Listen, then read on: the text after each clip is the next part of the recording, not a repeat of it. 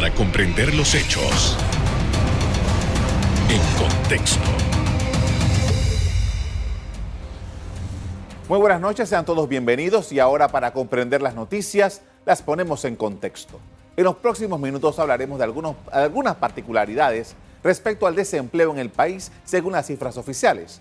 Para ello conversamos con el economista e investigador del Centro Internacional de Estudios Políticos y Sociales, Javier Estanciola. Buenas noches. Buenas noches, ¿cómo estás? Gracias por invitarme. Gracias por haber aceptado nuestra invitación. Definitivamente que más allá de las cifras que presenta eh, regularmente el Instituto de Estadística y Censo de la, Contraloría, hay detalles que no, siempre son eh, tomados en consideración eh, por el grupo, en general. Quería saber, en primer lugar, de los temas que se ha planteado con la cifra del desempleo, que ya sabemos que es del 18.5%. ¿Qué elementos tenemos que considerar de que se desprenden de esta gran cifra? Es importante que el INEC publicó las cifras de su encuesta telefónica del mercado laboral de septiembre-octubre con cifras generales, ¿no? el 18.5%, a la cifra de, informalidad 53%, pero nosotros eh, le, solicitamos al INEC la base de datos, los datos crudos, para poder hacer un análisis más, más detallado de eso. Me agarras un poco como casi que con las cifras casi fresquecitas, ¿verdad? Todavía estamos trabajando en ellas, pero las cifras son importantes. A pesar de que estamos hablando de septiembre-octubre, eh, pues nos dicen algo de quiénes son los grupos que son más, fueron más afectados durante la pandemia en términos de desempleo. Y como ya lo habíamos, eh, como que habíamos hablado de esto anteriormente, son las mujeres y las personas más jóvenes las que son más afectadas. Por ejemplo, la tasa de desempleo está al 18.5%, pero para las mujeres está al 24.6%. Para los hombres está solo al 13.5%. Estamos hablando de una brecha de 10 puntos porcentuales. Entonces, nuevamente tenemos más evidencia de que las mujeres sufren una doble barrera para entrar al mercado laboral. Pues cifras que tenemos ya desde hace dos años, sabemos que nada más el 55% ah, de, participación femenina en, el mercado laboral comparado con un 80%. O sea que por algunas razones, ¿verdad? Las mujeres les, cuesta entrar en el mercado laboral y la mayoría de las veces tenemos que es porque tienen responsabilidades de cuidados de sus padres, de sus abuelos o de niños. Pero luego que entran al mercado laboral, eh, tenemos evidencia eh, con, esta, con esta encuesta de que, por ejemplo, de las personas que estaban desempleadas, para los hombres el 32% tenía estudios universitarios. Para las mujeres, el 42% tenía estudios universitarios. O sea, que hay un tema ahí también de discriminación en el sentido de que ese estudio universitario que supuestamente nos va a llegar al mejor trabajo no está funcionando tan bien para las mujeres. Y tenemos más evidencia también de eso si uno va a la página de Ágora, donde están todas esas propuestas para un Panamá mejor. Cuando vas a los temas de género, en una gran mayoría nos habla de mujeres que están experimentando eh, estas situaciones de discriminación en términos de salarios, en términos de promociones, en términos de poder realmente realizarse bien eh, en, su, entorno laboral. Ahora, ese es el término de, términos de mujeres. Para los más jóvenes, como se había anticipado, la tasa de desempleo es altísima. Para las personas entre 20 y 24 años, la tasa de desempleo fue del 43.2%, altísimo. Estamos 18.5% para, para general, 43.2% para los más jóvenes. Y tenemos evidencia de otras recesiones aquí en Latinoamérica, en el resto del mundo, que si los jóvenes les cuesta entrar al mercado laboral durante recesiones, pues entran como que con una, una como que atrasados en términos de poder recibir los, las capacitaciones que necesitan, las habilidades que necesitan, pero también los salarios, ¿verdad? Que para que sean competitivos y sufren todo su mercado laboral por esa desventaja. Entonces es importantísimo. Sí, son cifras como que un poco eh, difíciles, difíciles, pero nos dan muchas luces a qué es lo que tenemos que estar enfocándonos. Tenemos que estar enfocándonos realmente en proyectos de desarrollo laboral para mujeres, para capacitaciones, en términos de cuidados también, pero también para los más jóvenes. Y programas de desarrollo eh, de capacitación activos, no solamente charlas o ayudarlos con una hoja de vida, pero con pasantías pagadas por un año para que realmente puedan recibir eh, la capacitación que necesitan. Ahora, eh, interesante este último punto. Bueno, todo eh, eh, es, un tema muy interesante, pero quiero rescatar este último punto suyo porque la capacitación y todo esto, ¿por qué? Porque yo recuerdo haber visto una intervención suya que decía que el mercado laboral panameño, creo que era más del 70%, usted me corregirá, no necesitaba personas con carácter universitario, con estudios universitarios Y me llama la atención la cifra que usted mencionaba sobre eh, las mujeres, el porcentaje de mujeres, porcentaje de hombres con estudios universitarios que no estaban consiguiendo empleo. Gracias por hacerme la pregunta, porque sí fue algo que causó mucha, mucha sensación en redes sociales. Estamos hablando del 80%, una cifra bastante alta, pero eso no significa para nada que lo que estoy diciendo es que no invertamos en educación. La educación es importantísima a nivel, a nivel personal, a nivel de desarrollo, a nivel de desarrollar ciudadanos, de productividad, que todo eso es importantísimo. El problema es el tipo de, de, empresas que se están creando en Panamá que no generan el tipo de empleos que requieren personas con estudios universitarios. Tenemos un problema de productividad, de fondo, de estructura de Panamá. En términos de, de los empresarios son muy importantes en Panamá, pero la mayoría, 80, 90% lo hace por necesidad, no porque tienen un nuevo producto, están innovando, no sé qué, no, están haciendo porque no consiguen nada más. Entonces, no, esto no es para nada, para nada estamos diciendo que no, no, es importante la educación. La educación universitaria es importantísima por millones de razones, pero tenemos que hablar de temas de fondo, en términos de diversificar la economía, que lo hemos hablado anteriormente. No solamente la logística es importantísima, el canal es importantísimo, pero tenemos que diversificar la economía, la economía tenemos que realmente invertir en, las en la innovación, un capital semilla que realmente ayude a los empresarios y a las empresarias. Así que es importantísimo, la capacitación es importantísima, pero también, o sea, y también encontrar maneras manera, maneras más directas y más prácticas para hacerlo. Por ejemplo, tenemos un programa que tiene el, el, Banco Interamericano de Desarrollo con la Fundación Espacio Creativo, donde tienen casas talleres, ¿verdad? Donde están, tienen a jóvenes trabajando con una fundación de danza en Santa Ana, están dando la capacitación y al mismo tiempo los tienen en pasantías, están dando eh, trabajo, o sea, para que desarrollen habilidades que, que necesitan inmediatamente en el mercado. O sea, tenemos que ingeniarnos para hacer cosas más creativas, más activas, más directas, para que la gente joven las mujeres puedan recibir esa capacitación importantísimo, entren al mercado laboral y consigan esos contactos, ¿verdad? Que de repente le pueden ayudar para conseguir otros trabajos. Algo más activo que no sea solamente que la ayuden con el CV o que la ayuden con una charla y le digan, tú puedes hacerlo. No, eso no es suficiente. Tienes que darle la capacitación y tienes que abrirle las puertas del mercado laboral. Con esto vamos a hacer una pausa para comerciales. Al regreso, seguimos conversando sobre la perspectiva integral del desempleo en Panamá. Ya volvemos.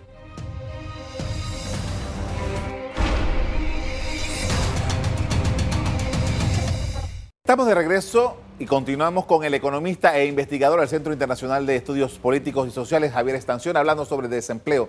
Y una de las cosas que eh, descubrieron ustedes con estos datos que le entregó INEC es que la mayoría de las personas que fueron afectadas eh, o que quedaron sin empleo en las circunstancias que fueran durante el 2020 son personas que hacen trabajo de oficina es muy interesante, ¿verdad? Estamos hablando de un 27% de empleados de oficina, estamos hablando de personas con, que son jefes o trabajan en contabilidad, en, trabajan en, empleos de entretenimiento, que los afectó fuertemente, ¿verdad? Igualmente también encontramos, por ejemplo, grandes diferencias en términos de lo que es el empleo formal y el empleo informal, que todavía no hemos publicado, estamos trabajando en esas cifras, pero, por ejemplo, vimos, sí, sabemos que la tasa de informalidad es del 53%, pero en Latinoamérica, por ejemplo, se dice mucho que la informalidad tiene cara de mujer.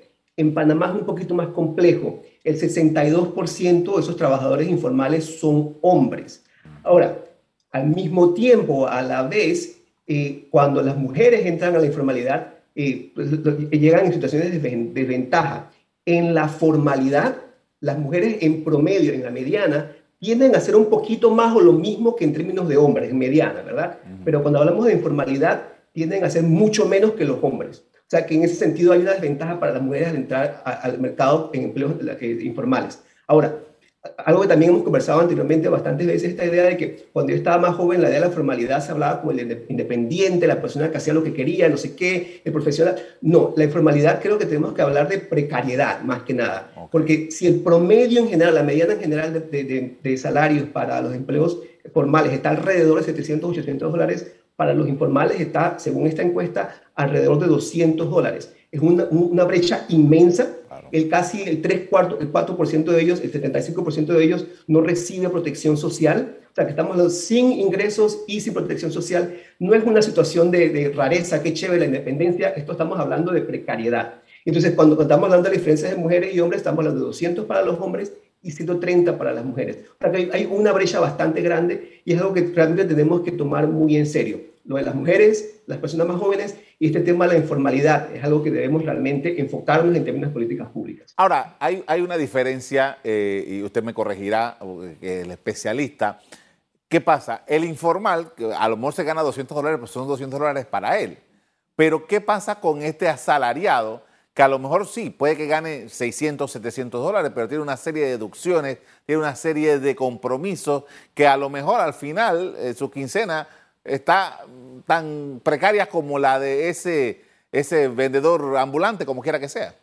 Pero ¿para qué son las deducciones? Las deducciones son para, por ejemplo, ese seguro social, que todos queremos que sea mejor, ¿verdad? Definitivamente, ah, pero es para el seguro social, es para contribuir a esa, esa, ese fondo común que tenemos para los impuestos te da la oportunidad de repente de conseguir un préstamo formal en un banco de la localidad, ¿verdad? A bajas tasas.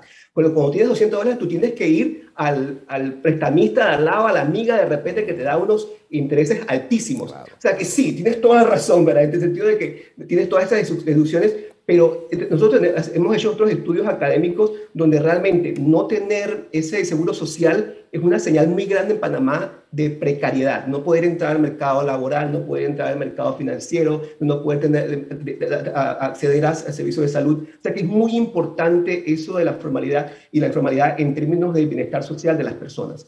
Ahora bien, ¿Qué otro elemento debemos destacar frente a lo que ustedes han podido notar en estos, en estos datos que le ha entregado eh, la Contraloría?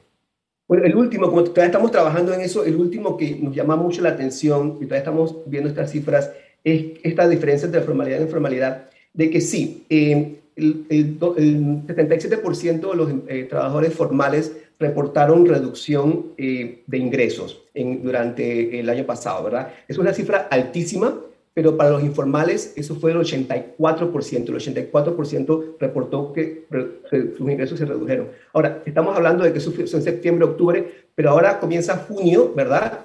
Y estamos hablando de que ya todas estas ah, las moratorias van a, parar, ah, la gente va a comenzar realmente a tener que pagar estas deudas atrasadas, ¿verdad? Entonces, si estamos hablando de que experimentaron reducción de ingresos, que eso afecta a su canasta básica, afecta gastos básicos, al tener que enfrentar estas deudas, a tener que enfrentar de repente eh, pagos más altos de la luz, ah, pues esto puede afectar esa demanda que queremos que realmente empuje la producción y empuje esa reactivación económica. Así que es algo que también hay que tener en cuenta. A mí realmente me sorprendió muchísimo, por eso que estamos como revisando estas cifras, porque es un número muy alto de personas que nos están diciendo hemos experimentado una reducción de ingresos en este periodo. Imagínate, el 67% para los formales y el 84% para los informales. Es una cifra muy alta, es una cifra que nos indica que si pues eso siguió como, como en septiembre-octubre, muchas personas van a encontrar muy difícil poder pagar esas deudas. Como quiera que el, término eh, eh, económico del desempleo es el que está buscando empleo, ese es lo, que, lo que realmente se busca. ¿Hay alguna, en lo que han visto hasta ahora, alguna reacción, algún eh, elemento que nos pueda llevar a la gente que tuvo jornadas reducidas o que tuvieron suspendida durante ese periodo? ¿Hay algún dato por ahí?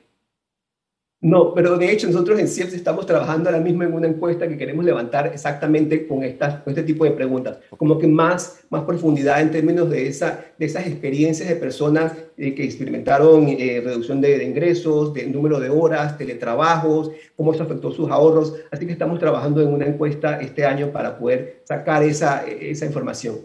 Ahora, como estamos, nosotros hemos tenido, eh, y antes hemos hablado de eso, de cómo la economía de Panamá fue cayendo durante tres o cuatro años anteriores en el estado que nos, encontremos, nos encontramos. El nivel de desempleo, las cifras que nos entrega eh, oficiales, eh, nosotros, esa, esa perspectiva hacia el futuro, ¿cómo se ve? Eh, nosotros realmente eh, tendremos alguna posibilidad en un mediano plazo de salir de este fondo en el que nos encontramos. Definitivamente, eh, los planes que nos ha hablado el gobierno en términos de atraer a inversión extranjera, eso es muy importante, la, la inversión en infraestructura es muy importante, pues nos mandan buenas señales en términos de esa inversión pública que es necesaria para reactivar la economía. Creo que tenemos que hablar con mucho cuidado cuando pedimos que, austeridad en el gobierno. Estoy de acuerdo que de repente tenemos que revisar esas planillas, que tenemos que exigirle al gobierno que nos diga el impacto social de la inversión, pero la austeridad sería un gran error en este momento porque necesitamos esa inversión pública, ese, ese impulso que solamente ahora mismo en este momento puede dar el sector público a la economía. Ahora, lo que creo que, y también lo hemos hablado anteriormente, lo que no estamos viendo muy claro es cómo vamos a ayudar a estas mujeres, a estos jóvenes, a estos trabajadores informales, y creo que esto requiere de conversaciones mucho más, más profundas, no solamente con las opiniones de las personas del gremio empresarial, pero también con personas de diferentes gremios de, de, de, de empleados, de trabajadores, personas que están en sindicatos, que no están en sindicatos, que puedan dar opiniones acerca de qué se pueden hacer para estas mujeres, estos jóvenes y estas personas informales. Con esto vamos a hacer otra pausa para comerciales. Al regreso seguimos abordando los detalles de la situación del desempleo en Panamá. Ya volvemos.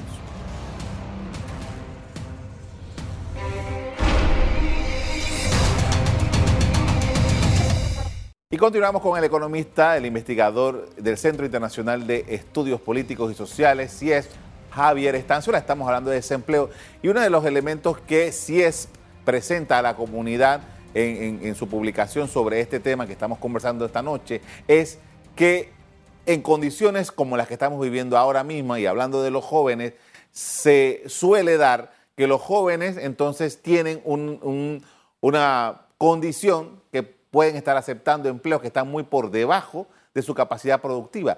¿Cuál es la evaluación que se hace al respecto? Sí, y eso es muy importante. Volviendo al tema de los jóvenes no poder entrar al mercado laboral, pero también algo que queremos eh, pues, poder capturar con esta encuesta que te mencioné que, queremos, que vamos a hacer en el CIEPS es cuánto tiempo están eh, en desempleo. Mientras más tiempo están en desempleo, más difícil es entrar nuevamente, más difícil es poder capturar realmente el valor que ellos que ellas tienen en términos de productividad, porque o pueden perder los contactos, pueden perder las capacitaciones, pueden perder ciertas habilidades. Así que no, sería preocupante de que, esta, de que este desempleo pueda ser de seis, un año, seis meses, un año, porque entonces eh, la, evidencia nos dice de otros países que estas personas tienen muchas, muchas dificultades para poder recuperar uh, lo que estaban haciendo antes o para poder realmente entrar al mercado laboral. Así que por eso es que, insisto en esa necesidad de no hablar de austeridad, porque es importante, por ejemplo, en este, en este, momento de darle oportunidad a estos jóvenes para que entren al mercado laboral, para que no pierdan esa disciplina, para que estén en contacto con proyectos, para que estén uh, desarrollando habilidades, porque mientras más tiempo están afuera del mercado, más difícil va a ser uh, para ellos entrar. Y eso es un problema que sí les va a afectar a ellos directamente, pero también nos afecta a todos y a todas en Panamá, porque significa menos productividad, menos consumo, menos circulación de, de dinero, y pues y mismo necesitamos eso. Entonces, nuevamente es importante esa inversión pública, no solamente en atraer, es importantísimo atraer esa inversión extranjera, eh, la infraestructura eh, pública, pero también en programas dirigidos, programas activos para que estas personas jóvenes puedan entrar al mercado, no estén mucho tiempo afuera ah, del mercado laboral. Eh, los jóvenes de mi generación, por ejemplo, cuando estudiamos en la universidad, eh, seguramente teníamos, otros teníamos un trabajo o trabajamos en la actividad que estábamos estudiando o trabajamos de cualquier otra cosa y nos ganamos algún dinero y eso nos permitía ciertas cosas y íbamos ganando experiencia, que es una de las cosas que más se, valora en términos de conseguir empleo en este momento. Pero ¿qué pasa? Uno iba a la universidad, uno estaba cuatro años en la universidad y después para graduarse pasaba mucho tiempo porque las tesis tomaban mucho tiempo hacerlas, dependiendo de la habilidad del, estudiante. Ahora, eh, un muchacho de 21 años ya está graduado, licenciado con su eh, eh, diploma y a lo mejor tiene hasta estudio de posgrado ya en ese momento. Y ya ese, ese individuo se ve diferente a a uno de mi generación que todavía no había terminado formalmente la universidad. ¿Esto no está impactando esos valores que estamos hablando esta noche? Eh, ¿En, qué sentido? No, no en el sentido de que eh, quizás eh, antes el joven podría estar más dispuesto a hacer muchas más labores que lo que lo está hoy día alguien que ya, ya tiene un título, que tiene un nivel. Pero volvemos, volvemos al tema que, que te mencionaba anteriormente. A una persona que necesita un trabajo y se ha graduado de la universidad y, necesitas pagar las cuentas, tú vas a tomar el trabajo que, que, te, ofrezcan, ¿verdad? Y es una, es una lástima en ese sentido porque, esta, idea de, de, la necesidad de diversificar la, e, e, esa estructura económica. A mí lo que sí me parece es lo que me mencionabas acerca de esa oportunidad de hacer otro trabajo, de tener esas pasantías, que es importantísimo para desarrollar esas habilidades y tener esos contactos. Son muy pocos los que podemos tener esas ventajas de decir, yo voy a, estudiar y trabajar, porque ah, pues muchos no, no, no, no, se pueden tener esa, o tener esas pasantías sin, sin, sin, sin, pago, ¿verdad? Porque no tienen esa capacidad para decir, mira, me voy a hacer este lujo de la pasantía. O sea que por eso que es importante tener esos programas para poder realmente integrar a estas personas en el mercado, el mercado laboral. ¿Esos programas los que, que promover que el Estado? ¿Cómo, cómo haríamos eso? Mira, hay una combinación de, ejemplos. Por ejemplo, lo que te mencionaba eran organizaciones sin fines de lucro que están pidiendo fondos a Banco Internacional de Desarrollo, a fondos internacionales, para poder hacer pasantías realmente de, de, peso. Pero eso también lo debe estar haciendo el Mitradel. El Mitradel invierte muchísimos esfuerzos en programas, ¿verdad? que sabemos que son importantes en términos de dar información, en términos de ayudar a la persona que escriba su CV, darle un poco de orientación, pero sabemos que no es suficiente. Entonces es un poco como reorientar eh, los esfuerzos que están haciendo para pasantías que sean y, experiencias que sean más activas, que los dejen realmente experimentar qué es lo que es estar en un trabajo de 8 a 5, qué es lo que es lidiar con el jefe, qué es lo que es tener que pues tener todas esas experiencias con, una computadora, con, con, la tecnología, con lo que esté haciendo para poder realmente llegar a tu trabajo con la experiencia, con la hoja de vida y con los contactos. ¿Qué, datos tienen, si han llegado hasta allá, por ejemplo, de las personas maduras que se han quedado sin empleo? Bueno, y de las personas maduras que se han quedado sin empleo no, tengo información, pero sí, lo, hemos notado de que hay muchas personas que todavía luego de uh, jubilarse eh, todavía están buscando trabajo, pero para estas personas la tasa de desempleo no es tan, no es tan, uh, tan alta, realmente es bastante, bastante baja. Ah, pero también al mismo tiempo es, es difícil, por ejemplo, escuchar o ver, por ejemplo, de que personas de 15, 19 años están buscando trabajo, pero también que personas de 79, 70 años todavía están buscando trabajo, ¿verdad? Creo que los de 15, 19 años deberían estar ah, en la escuela, pero para muchas personas eso no es posible, ¿verdad? Porque se, tienen una necesidad de entrar al mercado laboral, pero también para muchas personas que luego de pues, estar en una edad que ya deberían estar disfrutando de la jubilación, se ven forzados a quedarse en el mercado laboral, también es un problema que, pues, que debemos también abordar. Le agradezco mucho por habernos acompañado esta noche con estos datos tan interesantes sobre la situación del desempleo. Muy amable. Gracias a ti.